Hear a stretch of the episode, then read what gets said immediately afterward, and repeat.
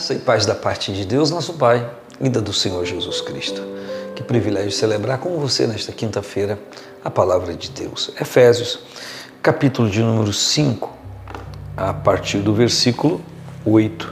No outro tempo, erais trevas, mas agora sois luz no Senhor. Andai como filhos da luz, porque o fruto do Espírito está em toda bondade e justiça e verdade, aprovando o que é agradável ao Senhor. E não comuniqueis com as obras infrutuosas das trevas, antes condenai-as. Então, o que Paulo está retratando aos irmãos em Éfeso é um pouco daquilo que falei com você ontem. Uma mudança de vida, a, a presença clara, é, o vestígio claro, o apontamento claro nos procedimentos que algo mudou na vida. Então, ele está dizendo nesta carta: no outro tempo vocês eram trevas, no sentido de obras é, terríveis que eles praticavam.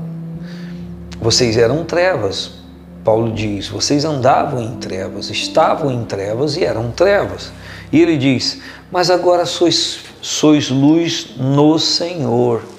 Então é muito importante é, nós entendermos que para o cristão, para o crente ser luz em um mundo de trevas, ele precisa estar no Senhor. Ele não é uma luz em si. Você pega um bocal e e, e acopla uma lâmpada, não vai fazer efeito nenhum se não é, acionar o interruptor que libera a corrente elétrica.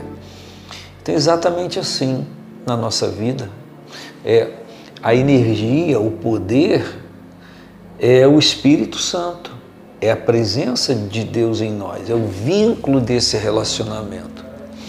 Se nós não tivermos o Espírito Santo ministrando a nossa vida, nós seremos como uma luz, uma lâmpada apagada, que está ali pronta para ser acesa, mas que não é acesa. Por quê? Porque ela não tem vida própria. Ela precisa do comando da energia que vem pela fiação para fazer com que ela, ela propague a luz, para que ela ilumine. Assim, é a vida daquele que anda na presença do Senhor. Ele tem a energia do Espírito, ele tem o poder do Espírito, ele tem a unção do Espírito, que estando presente em sua vida, gera luz, para igualmente aqueles que estão em trevas poderem ver essa luz. É assim que tem acontecido com você, por onde você anda, na sua casa, no seu trabalho. A palavra diz que no outro tempo eras trevas, mas agora, com essa realidade nova, sois luz no Senhor. Fora do Senhor, seremos lâmpada apagada. Né? E ele diz: andai como filhos da luz, já que vocês são filhos da luz e já que vocês são, já que sois luz no Senhor, que se ande como filho da luz. Ou seja, que a nossa vida seja transparente, que ela seja clara, né? que ela produza é, claridade para as outras pessoas também. E isso é o contrário da obscuridade, quando há segredos, quando há coisas escondidas em nós, no nosso procedimento, no nosso coração, sem confissão. Então a palavra segue dizendo que o fruto do Espírito, aquilo que o Espírito gera, aquilo que ele frutifica, está em toda bondade justiça e verdade. É uma tríade: bondade, justiça e verdade.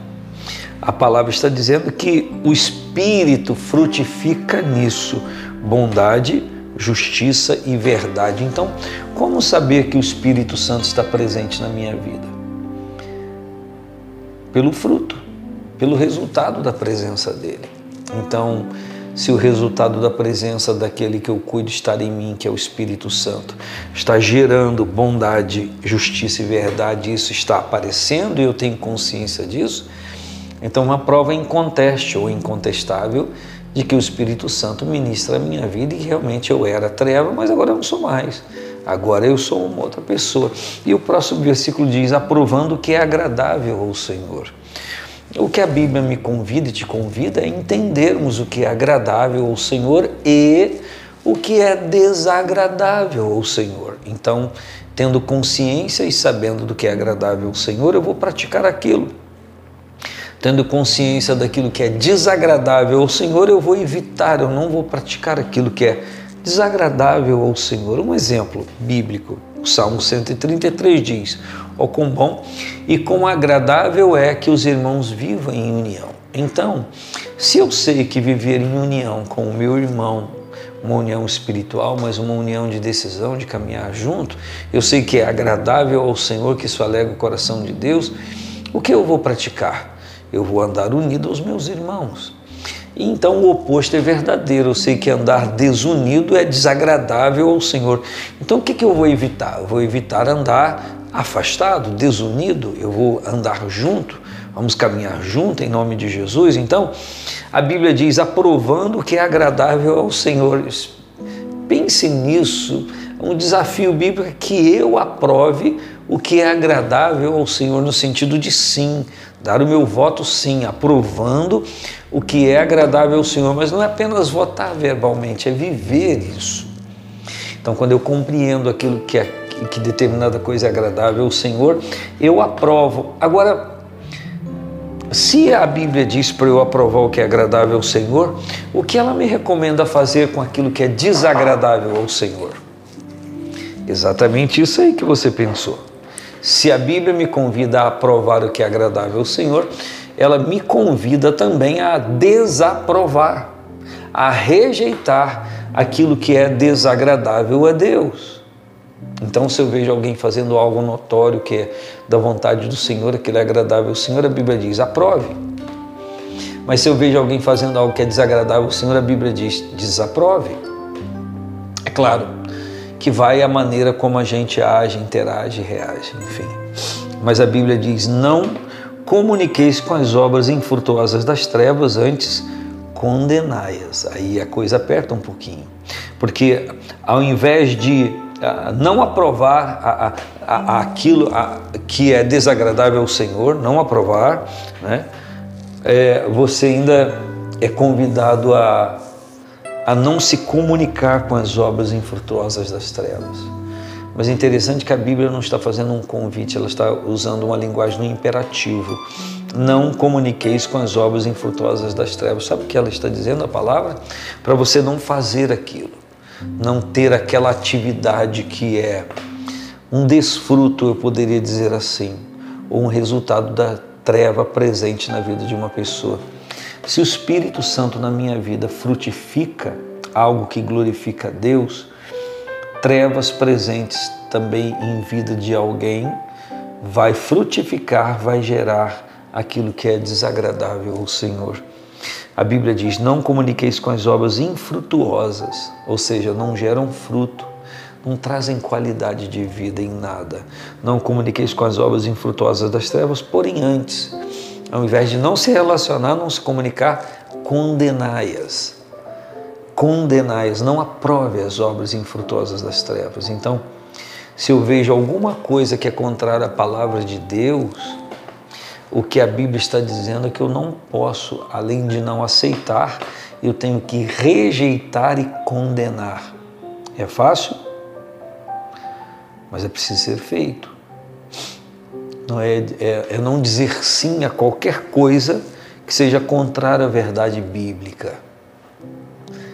Você está esperando que eu fale alguma coisa de política? Não, estou falando de vida com Deus, de vida no altar do Senhor. Agora, isso não deixa de ser uma realidade. A palavra está dizendo que além de eu não me comunicar com obras infrutuosas das trevas, eu devo condenar essas obras infrutuosas das trevas. E aí? Como é que está a sua vida?